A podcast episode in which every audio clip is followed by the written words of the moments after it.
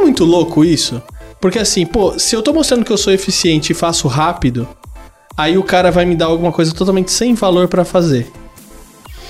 Então É. eu tenho que enrolar pra mostrar serviço. É, é, esse, esse é o mindset da velha economia. De que o meu valor é o quanto que eu tô ali. Mas é, é a hora que você que você tá a- apego ao externo. A hora que você tem que aquilo é teu, que, a tua, que, é, que é o teu objetivo de você estar aprendendo, não importa o que o cara vai me dar. Eu vou, eu vou. É que nem no esporte. Eu tô doendo aqui, eu vou fazer isso aqui porque é pra mim.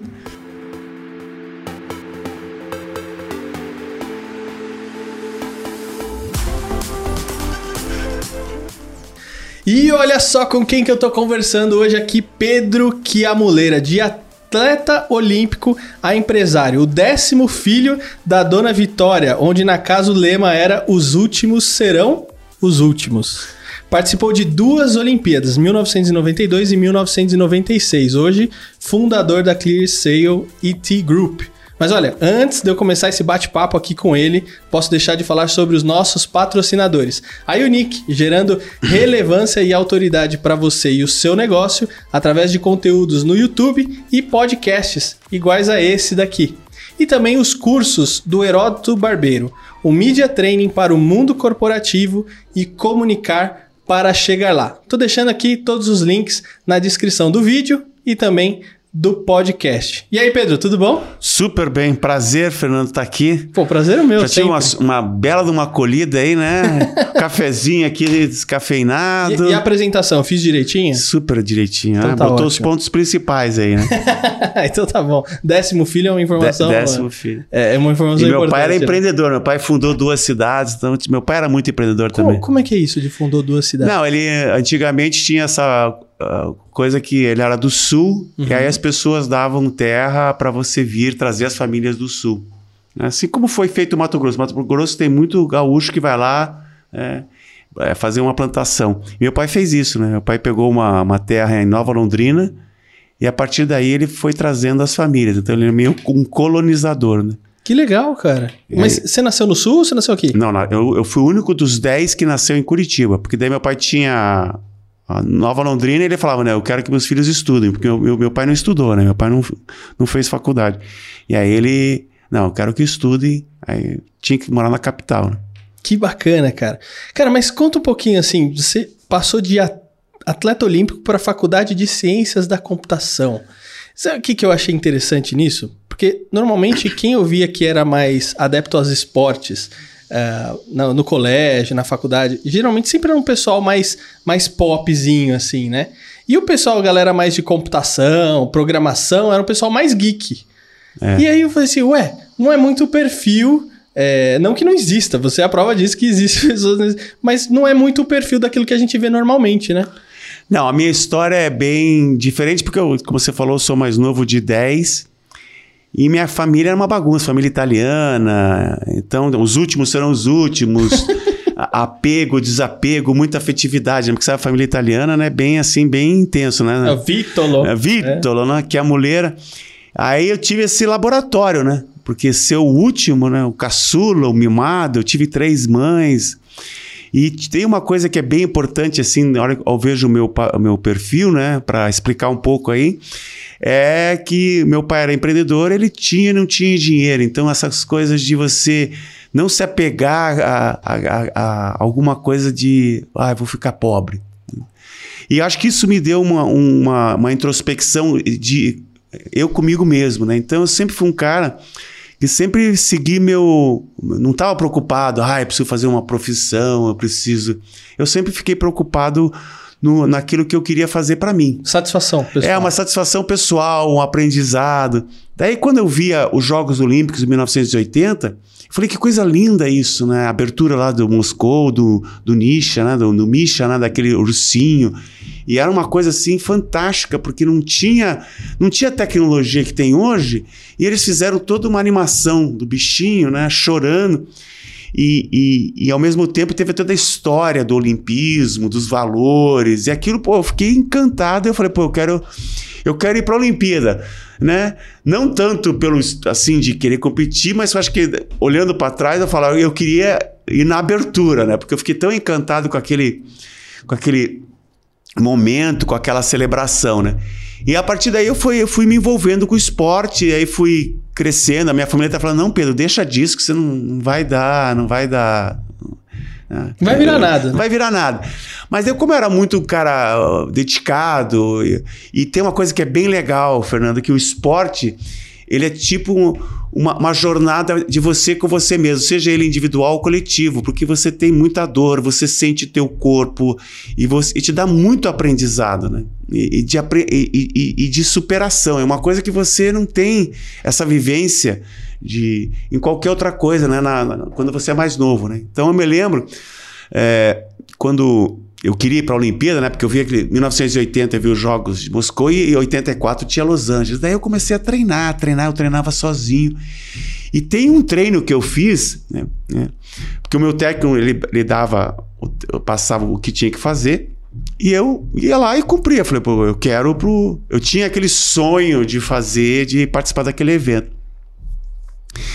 E teve um treino, né? Que eu nunca me esqueço que eu tinha que fazer quatro tiros de 500 metros. E eu estava tudo dolorido de, do dia anterior, né? E aí eu estava fazendo vestibular também, eu, eu tinha que estudar, então era 5 da tarde. Sabe que chegar às 5 da tarde você não, não, não, pô, não tem mais energia, né? Aí eu fui, eu fui devagarzinho, falei, eu vou, vou na pista. Daí chegando, sabe aquela coisa que todo mundo, todo mundo tem esse diálogo interior, né? né? Que o, o corpo tem essa coisa da preservação. Né? E ele falava: Não, Pedro, não vai. Eu devagarzinho, não, eu vou lá na pista, eu tenho que treinar. Daí eu pensava no. Sempre pensava nos no jogos. E aí eu nunca me esqueço que foi, foi, foi um treino assim que me marcou, né? Porque eu cheguei, eu estava todo dolorido, daí eu fui aquecendo devagarzinho, daí foi passando a dor. E, e, sempre com esse diálogo interior, né? Vai, né? Sabe essa, essa, essa você com você mesmo? E aí eu acabei fazendo o, o, os quatro tiros. O primeiro foi dor tremenda. O segundo eu falei assim, pô, já tô no segundo. Daí vai. Daí o terceiro, já fiz três. Aí, aí o último vai pra porrada.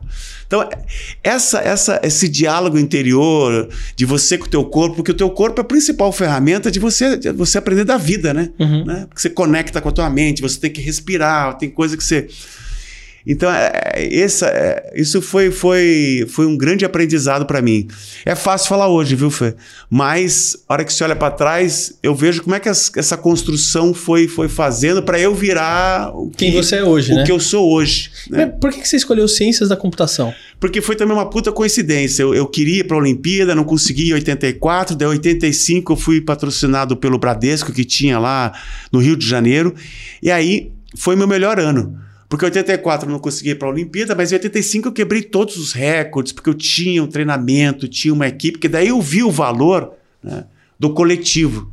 Né? Porque até então Você eu Você treinava sozinho? Eu treinava sozinho, com técnico. Eu... E aquela coisa, não, eu vou conseguir. Não, eu vou, eu comi, eu comi o esforço. Eu, eu vou... e eu mesmo, né? É, isso, isso. Esse é outro aprendizado, né? Que você tem que ter uma estrutura, você tem que ter um, é, esse coletivo, essa equipe te ajudando. Até que tem um tagline meu, né, da Endeavor, que fala: o esforço individual é vitória coletiva, né? Porque é justamente isso, né? Você tem que. Mas você tem que ter o coletivo, tem que ter as pessoas para te ajudar. Então, nessa minha jornada, eu, eu, em 85, eu, eu participei, quebrei vários recordes, foi, é, foi de bastante sucesso esportivo. E, no, e aí o, o, clube acabou no final de 85. Daí, como eu era um cara muito dedicado, os caras me mandaram lá para treinar junto com, com, o Luiz, com o Joaquim Cruz, que era o que o, que o Joaquim Cruz tinha ganho a medalha. Né? Aí foi uma outra jornada, né? Porque daí tem esse, essa coisa, pô, agora eu tô, eu tô aqui nos Estados Unidos e, pô, eu tenho que. Eu tinha bolsa de estudo. Se você não estudar, você pode perder a bolsa de estudo. Então, sempre teve esse desafio meu comigo mesmo, né? Da minha superação.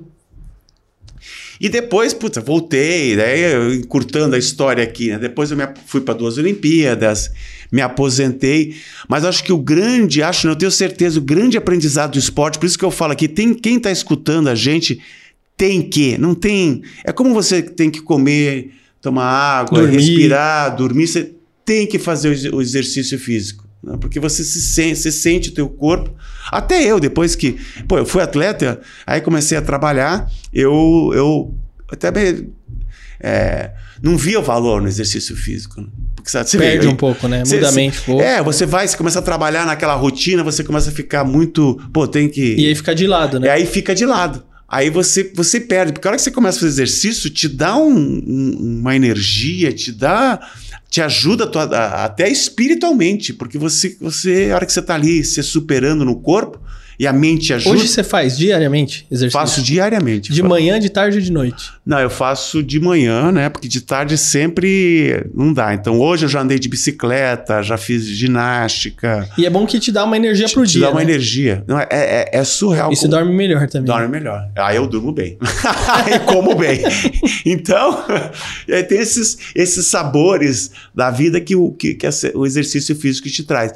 E aí eu, me, eu, eu, eu, eu voltei e, e, eu sempre tive esse espírito da liberdade, né? Que, pô, o pessoal fala, Pedro, você tem que trabalhar, você tá com 34 anos. E até o pessoal fala, não, você não vai conseguir arranjar emprego. Então, voltando àquela coisa lá da minha. Nossa, mas com 34 anos o pessoal já ainda te falava esse. Ah, é, não, porque emprego, você, tá? tem que ir para o mercado de trabalho, que o Brasil sempre foi um, um país bem complicado, né? De, de, de trabalho. E, e, o pessoal fala, qual que vai ser o teu futuro? Que é aquele mindset, não, você tem que ser médico, engenheiro, você tem que fazer... Ou trabalhar em órgão público, né? É, em órgão fazer público. Fazer carreira no Que acho público. que isso que é o grande, porque também... é, porque antigamente o Brasil era um país muito, muito de muita... Que nem a gente falou ali, né, da, da, da inflação, dinheiro caro, quantas pessoas que quiserem empreender tiveram que pagar dívida pro resto da, da, da vida. Então, toda, tudo isso né, atrapalha muito essa, esse essa visão. Uhum. Mas eu sempre tive essa coisa da liberdade. Eu vou, vou para a Olimpíada, é uma coisa que, é, que eu gostava. E eu falava, se eu não fizer isso, né? Porque tem outra coisa na vida, né? Tem coisa que você não, se você não faz, né? o corpo manda. Então, se você não aproveita naquele momento que você tem o corpo, que você está ali, que você pode fazer exercício mais intenso e experimentar o esporte, depois você não vai fazer, porque você, daí o esporte vira qualidade de vida, que é outro, é outro, é outro nível de esporte novo, outra coisa que você, você pode pegar do esporte, mas é diferente da, da performance. Né? Uhum. não precisa auto performance também. Qualquer coisa que você faça esporte, que você se dedique mais com afinco, você vai sentir esses, esses benefícios que são, são fantásticos. Então, e daí quando eu voltei, eu eu me aposentei, me estudei nos Estados Unidos, tal. Daí eh, voltei para o Brasil em 80 e, 93. Eh, Aí eu falei, pô, agora eu tenho que me dedicar para a Olimpíada de 96, porque era, era a última oportunidade minha, né? Então, porque lá nos Estados Unidos eu tinha que treinar sozinho, eu não tinha toda a estrutura. Outra Aí dinâmica, né? Era outra dinâmica. Daí eu falei, abandonei tudo, né? Peguei o carro, né? Então eu sou um privilegiado, minha família é, é diferente, né? É, eu sempre tive assim, meu pai era, meu pai era empreendedor, então ele tinha dinheiro, não tinha dinheiro. Então, mas eu sempre fui uma, uma família de classe média, nunca precisei me preocupar com dinheiro, né? E aí eu, eu vim para São Paulo e, e, e morei aqui no, no, no, debaixo do estádio. E aí foi esse momento que eu falei, agora eu eu tenho que domar o meu inconsciente. Porque eu sempre treinava, treinava, já tinha percebido que o esporte traz isso. Ele te, ele te tangibiliza coisa lá dentro que vai muito além do racional, né? que é a coisa do inconsciente, do espiritual. E aí foi que. Muito ligado também à superação, né? De, não, com certeza, da superação ali que você. O teu corpo ele, ele, ele não está treinado, mas é isso que é legal. Você vai sentindo que esse é o grande benefício do esporte. Ele, ele te dá esse essa visão de que você pode e tangibiliza essa tua trajetória. Porque quando você. Qualquer coisa que você vai fazer na vida, você não consegue tangibilizar. E se você correr por um mês, cinco minutos, e for aumentando, você vai ver que depois de um mês você pode ser, você vai se sentir melhor. Então não tem como você não perceber a evolução física ao, ao fazer esporte. Então isso é dado. E isso é, que é, uma, é o principal benefício. Mas voltando à história lá do, do estudo do atleta pro, pro, pro empreendedorismo, daí quando eu voltei, né, eu peguei e todos os meus relacionamentos foram através do esporte. Meu primeiro emprego foi através de um cara que conhecia. Eu falei, pô, então. É, ah, você precisa programar, né? e aí, respondendo a tua pergunta, você vê como é que eu, que eu, que eu viajo, né? Respondendo a tua pergunta, como é que você foi de atleta virar um cara de TI? Porque quando eu fui para os Estados Unidos, lá, é, eu fui treinar a, a, a, a Universidade University of Oregon era, era só de humanas, então tinha economia, administração, e não tinha coisas exatas. Mas estava começando, a única que tinha de exatas era a computação, computer Olha science. só. E aí eu falei, pô, essa aqui, porque eu sempre fui um cara mais de exata, de números, e, e, e, e- e peguei lá o computer science. Você imaginava que essa área, quando você pegou assim, porque era outra época, ia virar o que virou hoje? Porque assim, a demanda em cima de programadores hoje é extremamente alta. Você não tem no mercado. Isso. Você é cada vez mais escasso. Você imaginava que ia virar Eu, isso? eu, eu, eu imaginava. A hora que eu vi que, olha, tecnologia, e a hora que eu fui entendendo como é que faz a programação, eu falei, isso aqui vai ser, vai ser o futuro, porque já tinha, naquela época, no- na universidade, já tinha o Macintosh. Era 1990, e já tinha um pouco nos labs, era tudo Macintosh. Eu achava aquilo fantástico, né? Porque você podia aprender. Eu aprendi a digitar. Eu fiquei, pô, é, tinha lá um programinha que te ensinava a digitar. Pô, em duas, três, em uma semana eu aprendi a digitar sem olhar pro teclado. Então eu falei, pô, isso aqui, isso aqui é uma maravilha. A hora que você faz teu primeiro programa, que todo mundo pode fazer também, né? Porque a programação é if then else, é, é ser isso, faz aquilo, é tudo isso, é zero e um, mas é, é o- é o começo de tudo. E você fica fantástico, né? Quando você faz teu primeiro programa, você se sente aquele empoderamento. Assim como o esporte te dá o empoderamento de que você consegue perceber teu corpo, a tecnologia, a hora que você programa né, da tua mente, você vê o negócio funcionar ali. E é um negócio. É, é tipo É. um filho, é, É, é é, mágico, né? É. Então, então eu falei, pô, isso aqui vai ser o futuro. E como eu sempre tive assim facilidade com, com exatas, foi fácil para mim, né? Eu, eu sempre fui um cara muito disciplinado. É, e aí, pô, aí me formei, mas daí teve uma outra jornada, né? Porque eu não tinha dinheiro, daí para, daí fui para uma, uma, uma, uma universidade mais barata da comunidade, daí eu comecei a ter alergia. Aí eu tive que mudar para San Diego. Alergia o que que você alergia a pólen. Daí eu não conseguia treinar, né? Porque lá tem muito pólen. Então tem, tem muitas histórias, eu podia aqui ficar falando cinco horas das histórias que tem Que legal, na que parte legal. esportiva e, e, e depois como é que isso me fez ter essa segurança né, para me jogar na vida empreendedora. Então, quando eu voltei para o Brasil, daí fui para a Olimpíada 96, 97, fui para o Mundial, daí no- uma semana depois eu peguei um emprego de programador e trabalhei um ano só como programador fazendo um sistema de database marketing né, para o banco BCN. E é ali que eu fui me descobrindo, né? Porque na vida, quando você olha, você olha para trás, que nem acho que o Steve Jobs falava, você, você começa a conectar os pontos, né? É, então, por isso que quando você vai ficando mais velho, é uma delícia. Porque você vai dar sentido para o que era o teu passado e o porquê que, e o jeito que você é hoje. E, e aí eu, eu, eu- consegui conectar, né? De que essa coisa da minha família, do risco, do- dessa minha sensibilidade. Então eu fiz MBA em marketing, daí depois do final de 98, falei, agora vou empreender. Né? Eu E você acha que você foi empreender justamente por causa daquele sentimento de liberdade? Porque eu acho que uma das coisas que está aí no seu argumento, na sua conversa, é a liberdade. Isso. Nessa questão que o esporte te traz, de ser uma pessoa livre e tal. Você acha que o empreendedorismo te traz isso também? Não, com certeza, né? É, dá, dá essa vivência do risco, né? Porque você é responsável por você mesmo. Então, isso é um, é um pouco até o que impactou a cultura da ClearSale hoje, que você não separa a pessoa do profissional, né? Não é aquela divisória, não, aqui você tem que dar, fazer as suas tarefas. Então, o mindset que tem dentro da ClearSale é um mindset de muito empreendedor, né? O profissional é uma pessoa. Então, e, e aquilo ali te dá um aprendizado de vida importante. Então, tem essa coisa da liberdade que eu também não, não tinha essa noção. Bela pergunta. Eu fui descobrir que, eu, que a liberdade era impo- importante para mim, porque o Bernardo, meu sócio, falava: não, para mim a, a liberdade é importante. E aí, numa dinâmica que a gente tem dentro da empresa, eles falaram quais. Quem são os, os que representam mais o valor da liberdade, da confiança, né, da inovação, né? E aí eu, né, eu, eu ganhei como da liberdade. Eu, daí eu comecei a fazer essa introspecção. É verdade, eu acho que eu prezo muito pela liberdade, mas eu acho que eu comecei a empreender porque neste ano que eu trabalhei né, como programador, eu via que as pessoas que estavam ali não tinham esse espírito daquela coisa de, da entrega por inteiro. Eles estavam ali para fazer um trabalho, né, para fazer uma tarefa.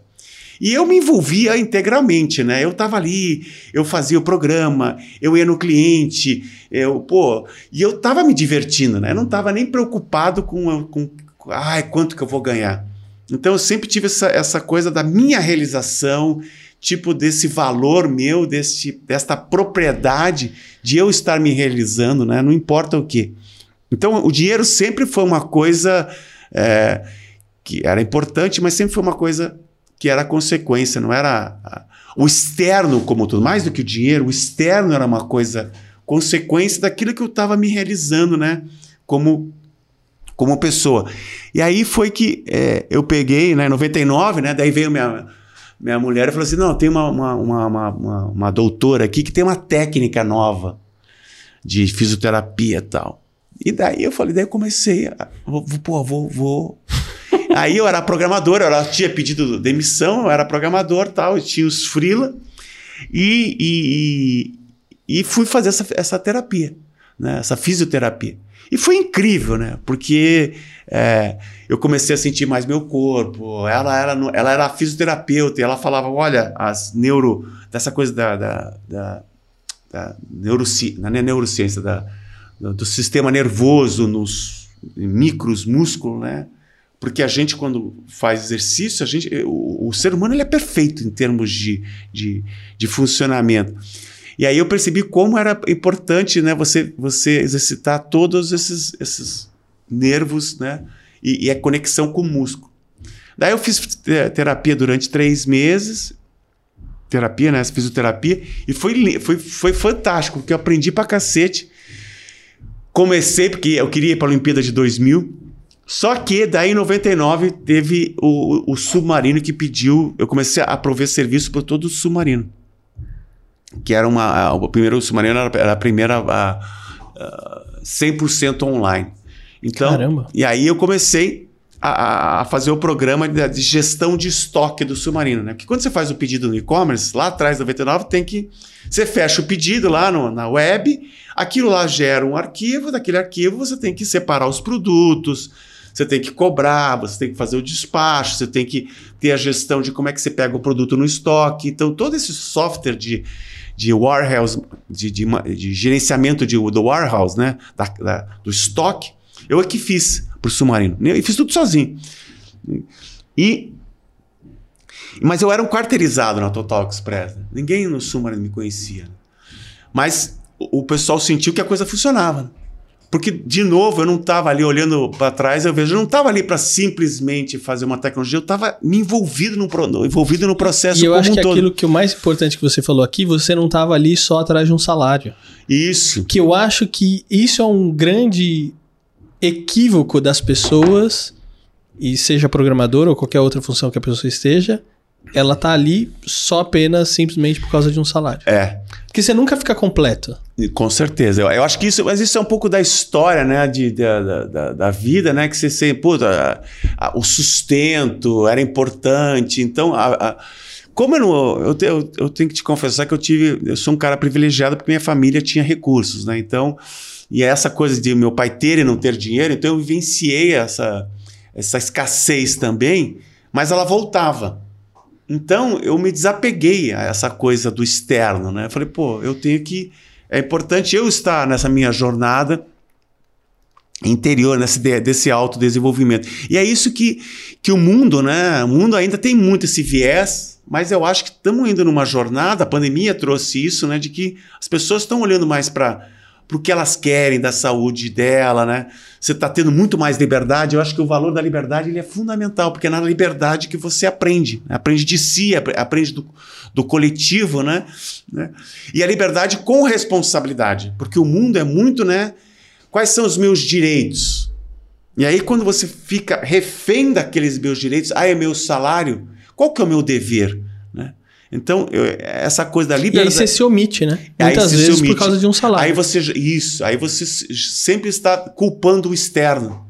Ah, então você sempre tem um álibi do externo. É, Ai, meu é o governo, é o não sei o quê, é o meu chefe, é, o meu tio, meu pai, minha mãe. E as pessoas não, não seguem a própria trajetória. Então, essa, essa, essa transformação que está tendo, acho que isso é super legal, porque é, Estamos num momento fantástico, né? Quando você falou da tecnologia, 20 anos era atrás, mas depois com, com o advento da internet. E agora estamos na transformação digital. Estamos agora. A, a, a pandemia. Né? A pandemia foi um negócio triste, caótico, mas o que a pandemia trouxe, ela acelerou toda essa transformação digital. Por um lado, muito bom. Eu estava conversando com o Matheus aqui antes da gente começar Isso, o papo, justamente isso. isso. Coisa que às vezes a gente nem se. é, dava o luxo de pensar, né? Vamos dizer assim. Por exemplo, hoje o nosso jornalista é de Salvador. Isso. Antes de- desse momento Tinha que que a gente aqui viveu, presente, né? eu- a gente não cogitava, Isso. vou contratar um jornalista de Salvador. Imagina, você tá louco? De Onde você tirou essa ideia ridícula? Isso. Entendeu? Então, essa inteligência coletiva que a pandemia trouxe, porque você tá, é mais Acentuou, diversa, você, você vê que você pode. Uhum. É a mesma coisa do esporte lá, que, que mostra que você pode no corpo, a pandemia trouxe isso. Então, por exemplo, telemedicina. Tem tanta coisa que você for ver. Puta, a gente teve ó, milhões de mortes com a pandemia, mas a hora que você vê no longo prazo, porque é através de crises que a evolução humana acontece. né? Então, a pandemia, se ela aconteceu, é porque teve, teve um problema aí. Sim. Um problema de. E eu acho que. Até tem- mesmo o jeito que a gente trata a natureza, a e o natureza, nosso planeta de maneira tal, geral. É, Se não fosse isso. Então, Eu acredito, eu sou muito otimista, isso acho que é uma outra qualidade. Você, a hora que você olha, você não vê o leite derramado, você tem um, um perfil de empreendedor, né? Você você está olhando para frente, o que, que você aprendeu, o que, que você evoluiu, porque daí você. você É, é tipo, por que derramou? Beleza. Por isso, então o que, que a gente faz pra não derramar mais? Isso. Vamos limpar, limpa a meleca que fez, ah, vamos pra frente. E vão para frente, porque ao derramar o leite, eu sei ah, essa, os aprendizados porque derramou. Mas não adianta você ficar discutindo e, chamando o culpado. Eu acho que a gente tem que fazer essa coisa. Como é que a gente faz? Porque ninguém quer, quer derramar leite. Claro. E é isso que acontece às vezes, as pessoas. "Ah, Mas por que você derramou leite? A pessoa não está ali. Que é esse entendimento que vai muito além ah, da, da- da- dessa coisa externa, né? Uhum. Pô, a pessoa. Todo mundo, ninguém quer ser medíocre, né? Eu acredito que todo mundo tá na vida para crescer e para evoluir. Pra, e você vê isso no esporte, né? Quando você vê teu time, né? Essas, essas... Então, isso que é beleza. Então, eu acho que a pandemia ela trouxe benefício, eu acho que vai ser. É, vai trazer, por exemplo, essa coisa de, de riqueza. Pô, São Paulo era uma concentração de riqueza. Agora a gente tem gente do Brasil inteiro. Olha que beleza. Você pode trabalhar em né, aqueles é, concentração de riqueza. Acho que a pandemia vai trazer isso. né? Tem muito, ah, as, as mídias sociais, as, as big tech. Mas eu acho que a, pandemia vai trazer outras oportunidades, outra revolução. A tecnologia ela está acessível para muita gente, né? É, essa que é a transformação digital. Porque tinha muitas empresas que era old school, né? E tem o old school de não usar a tecnologia e tem o, a- o old school também do mindset, do jeito de pensar e de fazer negócio, que acho que esse é o principal. Que ainda as pessoas estão entendendo que tem que ser o, digital ele traz mais transparência. né? Não adianta você falar uma coisa internamente e fazer outra coisa. Então, essa coisa é, é- isso, é, isso é fantástico em termos de aprendizado. Aí que faz essa- esse conceito maior da que não dá para separar. Não dá para separar o consumidor da pessoa do consumidor. Não dá para separar. o- Então, é uma coisa só. Uhum. Né? E aí, por que, que é uma coisa só? Porque se você fizer alguma coisa, você tem ah, as mídias sociais, as pessoas.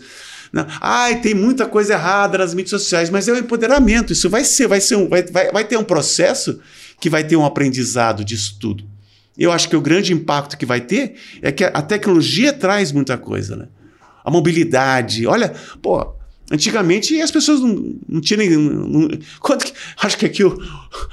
o para você ter um telefone, o, o telefone físico, o pessoal que está, os mais novos que estão nos escutando aí. Não assim, sabe o que é isso. não sabe o que é isso. Um telefone custava o- o- um, um carro. É. E era como um patrimônio. Você A fala, gente- É. eu tenho uma linha telefônica. E para você abrir um negócio, você alugava o telefone. Era, era surreal. A gente conversou um pouquinho sobre a questão do te- telefone no né, podcast, não foi? Com o Heraldo Barbeiro, a gente falou sobre isso. Isso. É, meu, é surreal e como mudou, né? E teve gente que às vezes comprou como investimento várias linhas telefônicas e morreu com isso e, E perdeu morreu. todo o E investimento. perdeu todo o investimento. Olha que loucura, Então, né? hora que vê, eu vejo muita gente ainda falando, não, das mídias sociais, atacando as big tech, ai, muita fake news, mas isso faz parte do processo. de aprendizado da humanidade. Então eu acho que vai ter muita coisa que não tem, não é sustentável alguma coisa que não é certa. Entendeu? Porque a, a, o, o, digital traz a transparência, traz, ah, mas tem muita coisa errada, mas ele não é, se não é, não é o que é, não é, não, vai fazer. Então você vê quanta coisa que está acontecendo aí, né? Que está acontecendo. Então... E aí, Pedro, você traz uma, uma coisa que você falou sobre transparência, né? Isso. E hoje a ClearSale ela trabalha com fraude. Ou, no caso, evitando a fraude, né? Tem que deixar isso claro pro pessoal que está ouvindo ou está assistindo. O que, que significa hoje, para você, trabalhar com fraude no Brasil? Pô, eu, eu sempre, como eu sou um cara muito uh, otimista nesse mindset empreendedor, eu acho que foi a melhor coisa que podia ter acontecido, né? Comigo, porque eu aprendi como é que faz para você gerar confiança. Então, vou até aqui falar um negócio que todos, todas as empresas do mundo, eles trabalham para evitar fraude. Né? E como no Brasil eh, a fraude é muito intensa, a gente tinha que se reinventar. Então a gente não, a gente não vai, vai gerar a confiança. Então, do limão a gente fez a limonada. Então, olhando para trás de novo, a gente viu como é que a gente pode, num momento crítico, fazer uma coisa mais colaborativa, mais transparente, com mais liberdade, com mais responsabilidade. E aí que, que é bem legal, né? Que eu aprendi, né? Nessa história de prevenir fraude no Brasil, de como é que você faz nessa jornada de confiança. Então a gente aprendeu que lá atrás só a tecnologia não funcionava, né? Porque naquele modelo. Então hoje em dia ainda se fala software as a service, né? SaaS, uhum. tal. Né? Mas, né? mas isso já é velho. A, a ClearSale já é software como serviço, né? Lá em 2005. mas a gente viu que era um problemaço, que não é um problema, não é um problema trivial evitar fraude. E que só a tecnologia não funcionava. Então, pô, o Bernardo, que, que é o cara genial em analytics, ele, ele, ele botou a inteligência analítica. E hoje se fala muito de learning, machine learning, de inteligência artificial. E a gente faz isso né, desde 2005. Né? E, mas isso também não funcionou.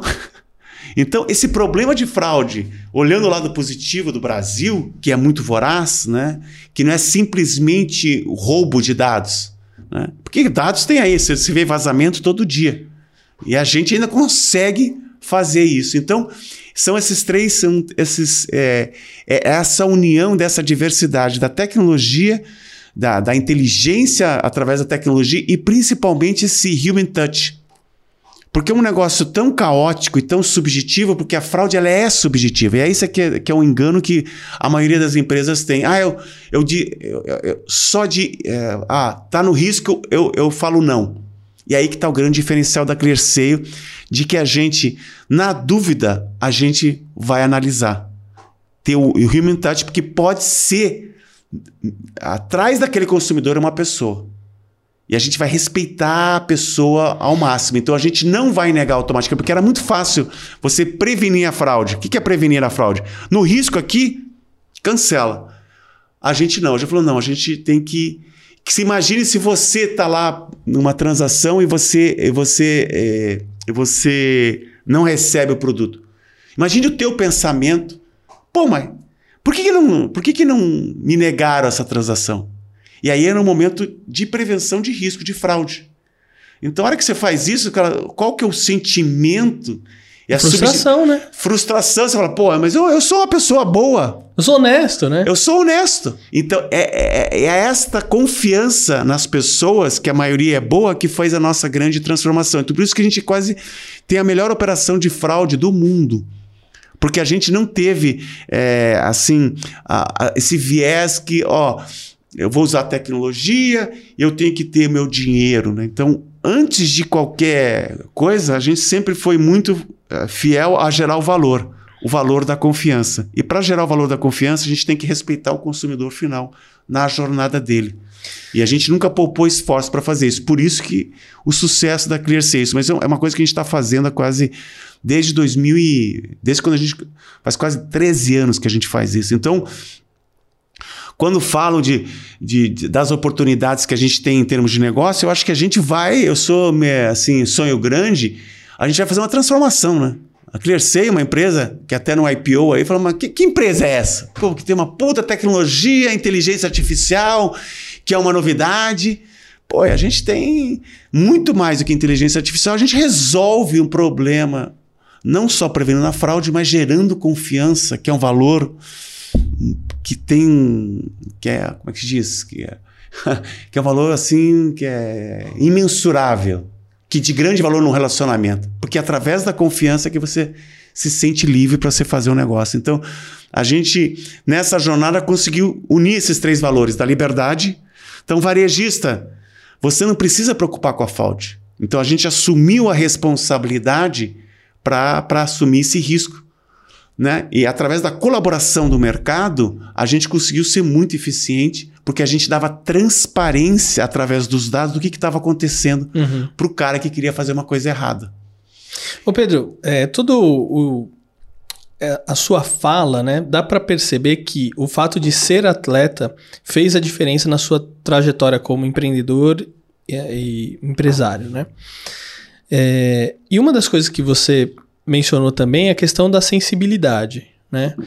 É, você pensar que, pô, atrás ali da compra tem uma pessoa, tem um ser humano e que às vezes ele pode ficar frustrado por uma prevenção, possível prevenção de fraude.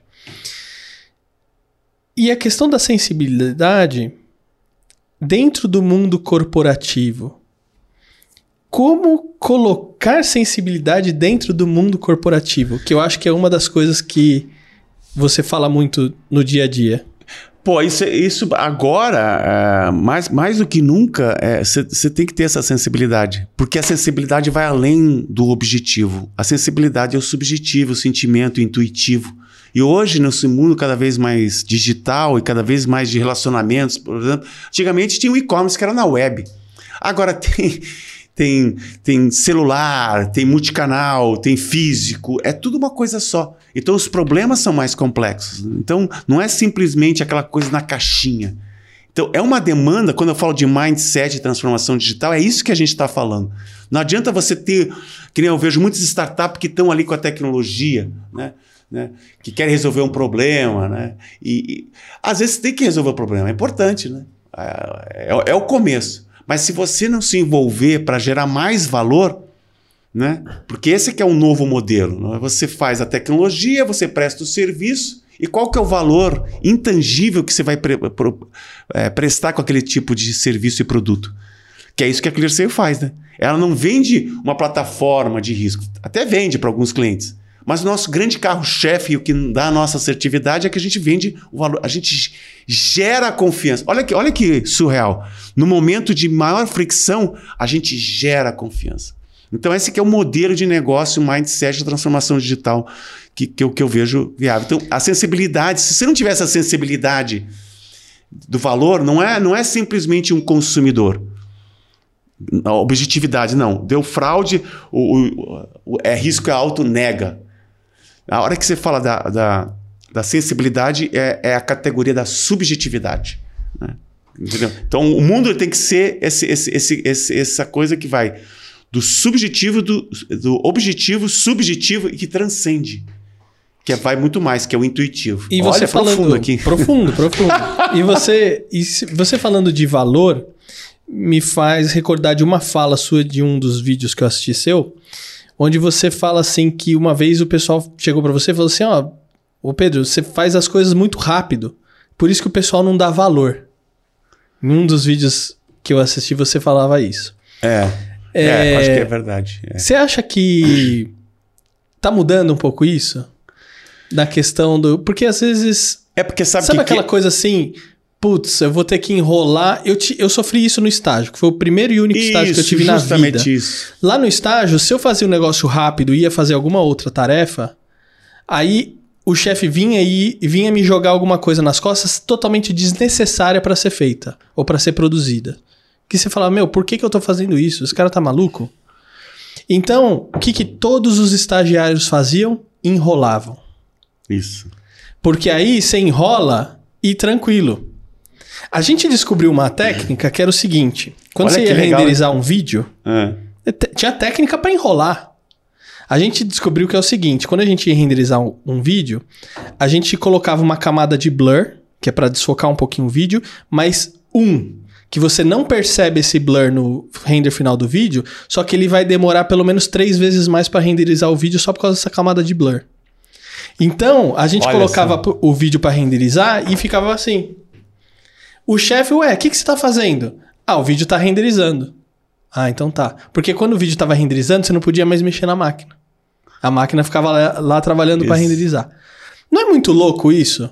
Porque assim, pô, se eu tô mostrando que eu sou eficiente e faço rápido, aí o cara vai me dar alguma coisa totalmente sem valor pra fazer. Então eu tenho que enrolar pra mostrar serviço. É, é, esse, esse é o mindset da velha economia. De que o meu valor é o quanto que eu tô ali. Mas é, é a hora que você que você está apego ao externo. A hora que você tem que aquilo é teu, que, a tua, que, é, que é o teu objetivo de você estar aprendendo, não importa que o cara vai me dar. Eu vou, eu vou. É que nem no esporte. Eu tô doendo aqui, eu vou fazer isso aqui porque é para mim. Então é uma visão de que o que, que eu tô aprendendo. Eu não estou apego a- a- com apego, né? Ou com anseio do externo, né? Que tem o anseio e o apego. Eu estou desapegado a isso aí. Isso é para mim. Então, a hora que você se, apega ao teu valor, do teu aprendizado, da tua evolução, você fica livre. Porque você não tem essa coisa do, do ah, o que que cara vai pensar. Aí, para mim, se o cara me der porrada, né? então eu acho que na vida as porradas que você leva, as pedras que você encama, é, é que nem um rio descendo. Vai para um, pra um lugar que é melhor. Se você vê que vai ter o desvio, e você, puta, que merda que tem o desvio, você não aprende o motivo do desvio. Daquela, daquela. Então, a hora que o cara começa a te dar muita coisa, não importa. Eu vou Em- trabalhar aqui em termos, de, em termos de cliente, você acha que a gente tem que entregar o negócio mais rápido ou tem que demorar um pouquinho que- mais para o cliente falar, ó, como demora isso para fazer? Não, eu acho que Agora sim, isso. Não, não, eu acho que é, é, é, é- é aí que está o erro, né? Que você tem que fazer o valor, porque esse que é o, que é o mindset, que quem vende, quem vende. é, que aí, ó, aí é a venda por hora. A hora que você vende Comando por hora. controle, né? É comando e controle. Você não está vendendo a hora. Se a hora que você pensar que você está vendendo o, a- o valor, não, va- não, a hora que você fala, não, a- a- o meu trabalho é vender homem hora. Aí se você está fazendo commodity. A hora que você fala qual que é o meu valor, né? O homem hora é objetivo. Então é isso que eu te falei antes. né? Você Uhum. tem que ir para o subjetivo e para aquilo que, que é o valor. Uhum. Qual que é o valor? Né? A ClearSale, plataforma de gestão, objetivo, score. Né? O subjetivo é a, a parte das pessoas que estão ali tentando falar com, com o bom cliente. E aí, nesse, nesses touch points, você vai gerar o valor. Então, à medida que você tem esse pensamento, e acho que esse que é o mindset do digital, né? Porque não dá para ficar enrolando. Não tem tempo para enrolar. Não é mais aquela coisa que você tá, tá, tá se escondendo, é a transparência. E transparência, na transparência, olha que legal também, é na transparência que você tangibiliza a confiança. Olha só que interessante. A gente falou de transparência, sensibilidade, valor. E isso traz para os negócios autenticidade. Isso. Qual que é a importância da autenticidade nos negócios nos dias atuais? Pô, ela, ela é primordial. Então, essa busca do é o que é. Porque a hora que você tem a transparência e você procura a, a- a tua autenticidade, que é uma jornada bem legal, de respeito, né? Porque é de respeito e do contexto, e você vai se conhecendo, é, é- é- você vai melhorar a tua a subjetividade a tua sensibilidade. Né? Porque não tem. Na mentira, né, você fica refém. A hora que você está ali na busca eh, real, genuína, aquilo conecta. Conecta com outra pessoa, porque aquilo é, é- é- é o verdadeiro. Pode ser que tenha alguma coisa que não seja. que, que, que, que- esteja errado, mas que nem de novo, voltando, as pessoas não querem fazer as coisas erradas. Se a pessoa está ali, ela quer fazer. Então, essa coisa de, ah, eu vou fazer mais horas tal, ela. ah, porque ficou refém de algum, de, algum, de, algum, de algum dado objetivo. Se eu, se eu botar mais horas, eu vou poder cobrar mais caro. Mas se você botar menos horas, você vai aprender mais. Eu não quero mostrar para os outros, eu quero fazer para mim. Eu estou aprendendo, eu estou evoluindo. Então, essa jornada do indivíduo interior, né, que é o que afeta ele, né, que é que a gente fala da afetividade, né, que tem um amor, mas o que, que afeta, me afeta como indivíduo? Então, o que me afeta é essa minha busca interior, do que eu estou evoluindo. Né, que, e que isso também eu aprendo na minha autenticidade, nos meus comportamentos. Porque você sente, Fê, você sente com a pessoa, você sente a confiança e você sente se a pessoa está assim. Porque se você olha no olho no olho, o, o ser humano ele é verdadeiro. Então tem pessoas que estão tem algumas crenças, algumas camadas, é, que estão em outros níveis de consciência diferentes. Mas daí você tem que entender essa pessoa. Mas na essência a pessoa ela é boa ela, e ela quer evoluir. E ela evolui. Se eu te perguntar aqui, você agora e 10 anos atrás? Muito diferente. Muito diferente. Você foi para pior ou para melhor? Melhor. Melhor. Então, então a, a vida naturalmente ela você evolui. E hoje o tempo, ele, por exemplo, quando a gente fala de cinco anos, cinco anos é muito tempo. Hoje. É muito tempo. Principalmente em termos de aprendizado, de informação, Isso. daquilo que você absorve, daquilo que você realiza e concretiza, diferente do que falar cinco anos há 50 anos Isso. atrás. Isso. Era uma outra é, medida, vamos é, dizer assim. Era, porque hoje o conhecimento é mais. É, os relacionamentos são mais rápidos, a tecnologia, os impactos, entendeu? Você tem muito mais, você dá mais. Eh, porque a transparência é mais rápida. E a hora que você tem a transparência, você tem a verdade.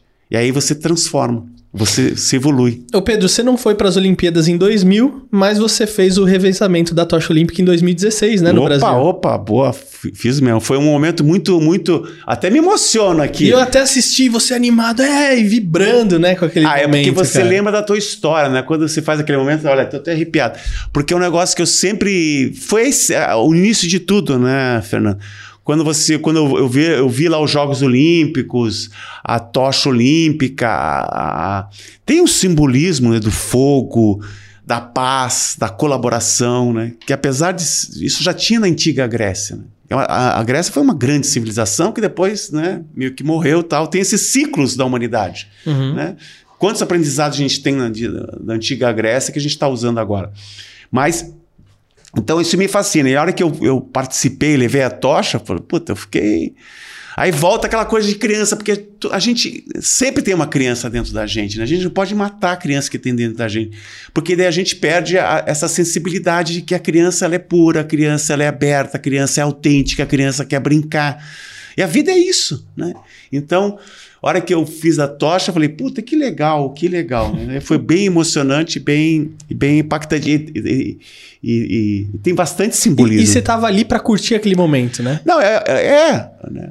Putz, ele tava. Pô, foi, foi muito legal, né? Porque tem essa. É, porque eu, eu, eu assistia ó, o cara carregando a tocha olímpica. De repente você tá ali né? Então acho que é um momento bem, bem. E é uma experiência meio surreal, né? Surreal. Que você olha de longe e aí de repente você está inserido naquele contexto, né? Isso. Uma coisa que às vezes você nunca imaginou, né? Nunca imaginou. E, e acho que é legal, quanto mais você sabe da história da Olimpíada, eu tive envolvimento. Eu, pô, 20 anos na minha vida eu fui. Eu tinha esse, esse dos Jogos Olímpicos, e aí de repente eu estou participando de um ritual. É que no ritual é que você tem. Aqui no coletivo você se, se engaja, né? Então, esse ritual da, da, da, da, da, da maratona de revezamento da tocha é muito legal, porque você está ali passando fogo para o outro. Né? É, indo por todas as regiões do país, é, é, é tem um simbolismo. Né? É, é, eu nem gosto de falar isso, mas o Brasil não tem, não tem a, a, a essa coisa. Cultura, né? Essa cultura olímpica e cultura do esporte. Né? No Brasil é muito futebol. Então, e fica daquela coisa muito é, presa a só o futebol. Pô, e, e, e, o esporte. É muito mais, né? É muito mais, né? Então, e a, e a Olimpíada. E eu, e eu, de novo, sou privilegiado porque eu tinha esse conhecimento dos valores, o porquê das coisas. Pô, eu pô, fui para várias. Fui para duas Olimpíadas. Meu grande sonho, em todo o evento que eu ia, fui para vários mundiais, eu fui para cinco mundiais, e no mundial tinha abertura, né? E ninguém ia, queria ir na abertura, eu falo, eu sempre ia carregar a bandeira, então eu sempre tive essa coisa de, de de, de, de, levar esse espírito, né? E de, de... ser representante, né? É. Que eu acho que é importante também, né? Isso. Pô, tô ali representando minha nação, né? Isso.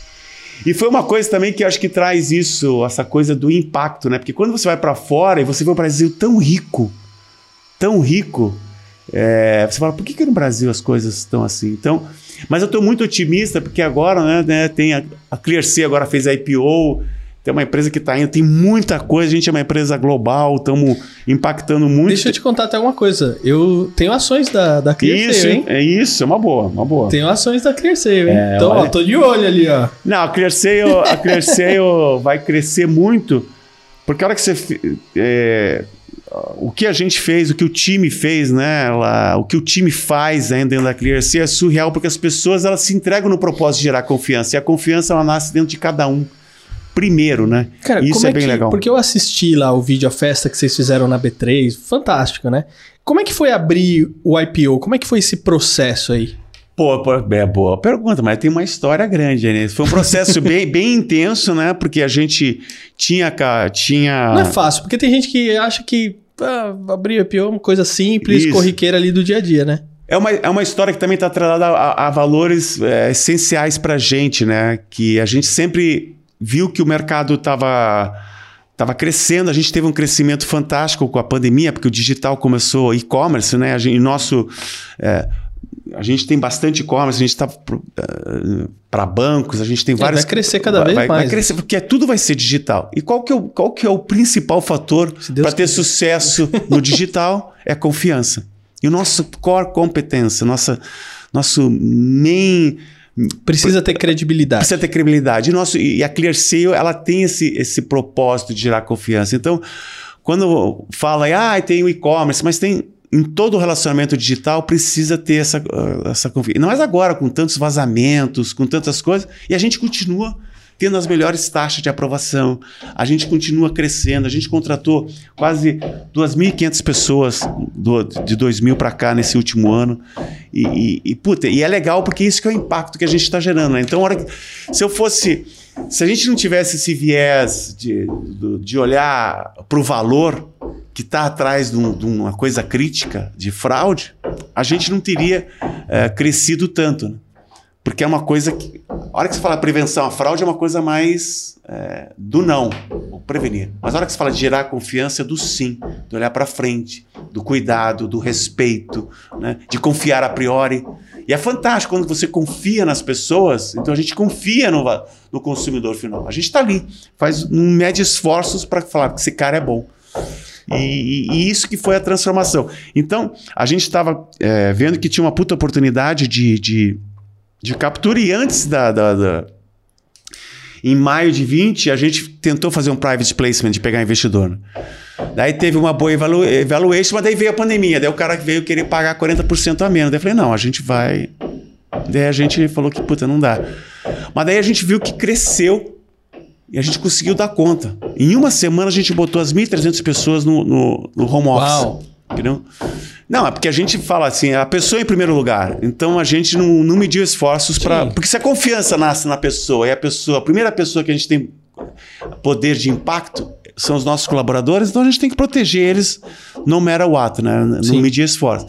E aí a gente botou, cresceu e, e aí a gente viu, puta, a gente tem que. É, tem esse dinheiro, estão é, investindo horrores em algumas empresas que, puta, que não tinham o mesmo propósito que a gente, que estavam ganhando. Falei, pô.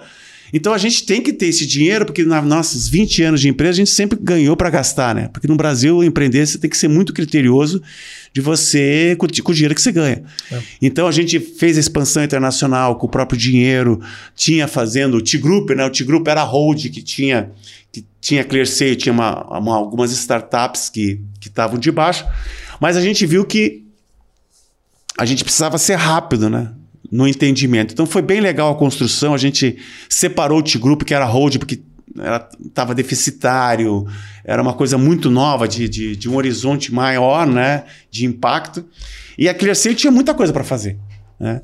Então a gente separou a, a, a ClearSale do T-Group e teve que fazer tudo o que o, o mercado de capitais é, precisava. Né? Então a, a gente teve que fazer toda a auditoria. Então tem uma história aí que a gente precisava fazer o filing, o primeiro filing, tem todo um processo, no deal roadshow, e a gente foi se envolvendo e, e, a gente viu que era receptividade imensa, né? Então, e tem muita história do IPO, né? Até o Paulinho, né? O Paulinho, que, que é teu amigo, teve um papel importante. Todo o time, né? Foi de muita entrega. Teve pessoas que teve burnout, porque a gente tem esse respeito máximo às pessoas, mas às vezes a gente tem que trabalhar 24 por 7, porque tem aquela coisa que a gente tem que fazer. E é a oportunidade, que se nem tem a Olimpíada, eu vou ter que correr naquele dia, eu não tenho que falar, não, eu choveu, eu não vou treinar. Eu tenho que estar no meu melhor.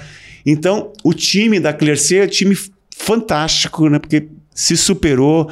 É, a gente agora deu férias depois do IPO e, e, foi super legal. E foi a janela que precisava, né? Se a gente não tivesse aberto capital, porque uh, falam muito de que tem um mercado, pode virar, pode virar, e realmente o mercado depois de julho começou a virar. Até a nossa ação está caindo, né? Porque, pô, porque os caras estão vendo que os juros está Tá, tá subindo e eu tô... Mas é bom, tô, tá caindo, eu tô comprando. Tá, tá subindo, tá caindo, eu tô comprando. Eu também, eu também. Eu comprei, eu também comprei, porque, porque a gente vai. vai é, porque todo mundo vai precisar de ter um, um player, né? E para gerar confiança no digital. E a gente é a empresa mais preparada, porque a gente está 20 anos fazendo isso tiver uma revolução, a gente também tinha um legado. E a revolução tec... digital não vai acabar agora. Então a gente está. Então, tem muito mercado ainda para Tecnologia nossa está bombando, parcerias, que a gente sempre né, também.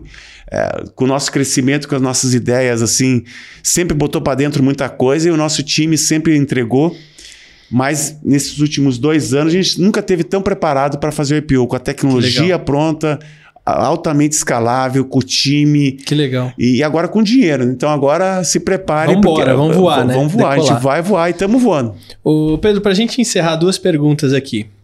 Qual que foi o maior desafio que você teve como atleta? Pô, como atleta foi eu, foi eu comigo mesmo no meu, no meu inconsciente. Então vou contar uma historinha aqui. É, eu era muito assim, muito, sou muito quando você se pede muito de você mesmo. Se cobra muito. Se né? cobra muito. E você. Puta, eu sempre fui um cara que tirei notas altas. E você acha que você é. que você tem que fazer tudo perfeito. Isso. É, você não. Você pode ter vários talentos, várias linhas de desenvolvimento que você é bom, mas você não pode ser bom em tudo. E aí. É, quando eu fui para os Estados Unidos, tive uma, um choque cultural, né? Porque eu não entendia inglês, e eu tinha que estudar, os caras falavam. Então foi um aprendizado muito grande, mas o maior aprendizado foi que eu comecei a ficar doente. Então, na hora que você se cobra muito, você vê como o ser humano ele é perfeito, o inconsciente começa. Né? E aí comecei a ficar doente. Eu não conseguia treinar. Né? Aí ficava com dor de cabeça, dor no corpo.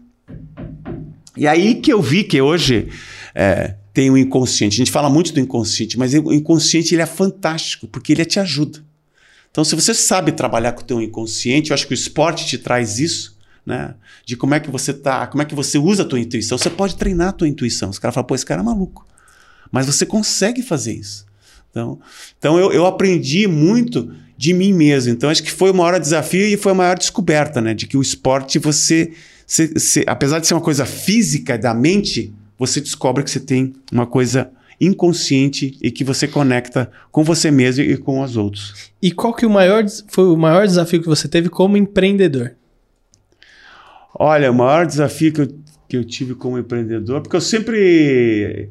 A hora que você fala de desafio, eu quebrei em 2005, mas acho que todos os desafios que eu tive como empreendedor, porque eu tinha essa bagagem de superação, de olhar para frente, é, eu fiquei meio deprê, foi quando em 2005 quebrou e eu queria fazer, eu não tinha competência e os, e os clientes quebrou o, o, vínculo de confiança uh, que eu tinha com os clientes. Eu acho que isso é a pior coisa para o empreendedor, é quando você, você, você, não tem dinheiro, mas quando você, você, as pessoas acham que você não é mais confiável e realmente, pô, eu, eu dei todos os softwares para os clientes, eu fui lá e fui super transparente. Não é que eu queira... O mercado deu um boom de tecnologia, eu não consigo, porque só tinha estagiário. E, e, o pessoal não acreditava, não, Pedro, você quer. E aí foi um, foi um momento que meio difícil para mim. Mas foi até o momento que, eu, que a gente se redescobriu, começou a ter o ritual da terça-feira, que é super famoso na Clearseio, que a gente para a empresa para falar sobre, sobre eu como pessoa, ser humano. Então, eu acho que teve esse desafio dessa introspecção. Se for um desafio que eu me senti até um pouco deprê, assim, eu queria largar tudo. Então, acho que foi um momento bem, bem, bem mas é nesses momentos de crise, né? Então aqui estamos. Que a gente se reinventa que a gente cresce. Se reinventa muito, né? cresce e evolui. Então acho que, é, se for falar nesse sentido, teve esse momento, mas também foi É, pra mim é tudo bom, tudo de aprendizado e bora bom, frente que a gente vai fazer acontecer. Excelente. Pedro, eu queria muito te agradecer por você ter vindo aqui bater esse papo comigo. Que nada, eu que levar agradeço. um conteúdo relevante pro pessoal. E olha, todo mundo que vem aqui eu dou um presente. Ah, é? Pô, que presente que eu vou ganhar. Já ganhei vários presentes aqui. O seu, pre- Imagina, não ganhou nada até agora, só tomo café. Tomei café. É, o livro do Heródoto Barbeiro, Media Training, pode pegar que esse aí é seu Olha, que legal aqui. exemplar. Olha aqui, ó. E tá orto- ortografado. Olha, tá que ortografado aí dentro. Então, espero que te ajude aí de alguma Olha. maneira em sua jornada Vou ler, aí, tá ler, bom? Media Trainer. A gente teve várias Media Trainer. Agora com essa coisa de abertura de capital. Mas muito legal. Obrigado, Fernando. Imagina.